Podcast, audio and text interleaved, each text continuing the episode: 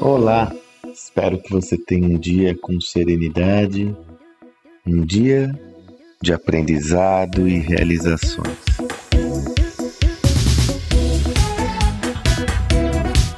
Volto ao tema sobre o desafio da execução das ideias e projetos. É interessante essa reflexão porque cada vez mais eu estou convicto de que o grande diferencial das companhias e de executivos, líderes, empreendedores é a sua capacidade de executar ideias e conceitos originais. Isso é o que diferencia uma empresa que consegue se adaptar a esses novos tempos de outra que não consegue.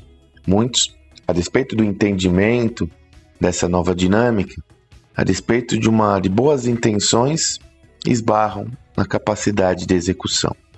Um dos temas centrais nessa perspectiva, como eu já compartilhei aqui com vocês, é como engajar as pessoas em prol de uma proposta comum.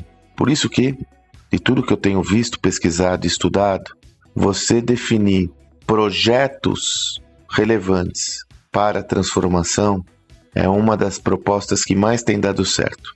Porque veja, o tema da evolução organizacional, da inovação, ele é muito vasto e abrangente.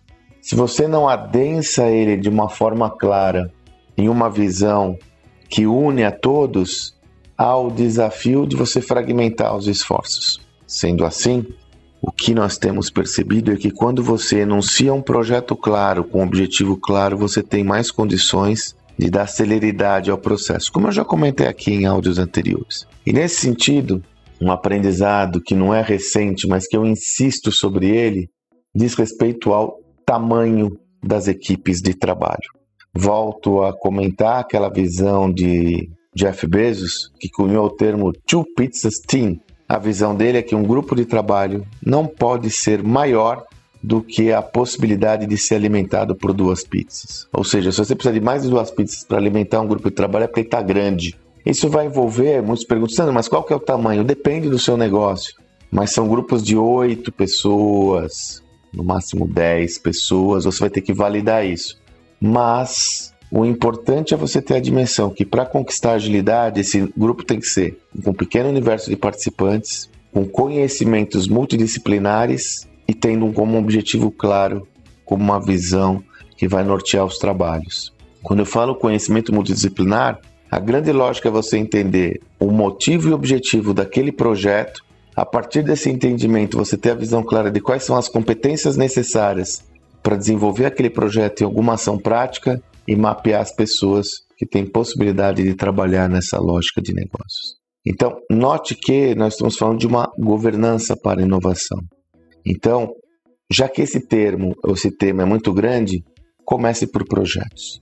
Comece por projetos. Lembrando que eu gravo esse áudio dia 23 de fevereiro. Quem ainda tiver interesse, hoje, às 20 horas, teremos uma aula fechada no Zoom especial a convidados sobre liderança, onde compartilharemos com meu amigo José Salib Neto todos alguns dos nossos principais achados sobre o tema e teremos um convidado hiper especial que é o André Heller, medalhista olímpico da seleção de vôlei, a equipe do Bernardinho, para falar sobre essa transformação da liderança. Você é meu convidado. Eu vou colocar o link aqui novamente na descrição do áudio Hoje, dia 23 de março, 20 horas, um Zoom fechado, nós poderemos conversar sobre liderança. Até lá, um abraço.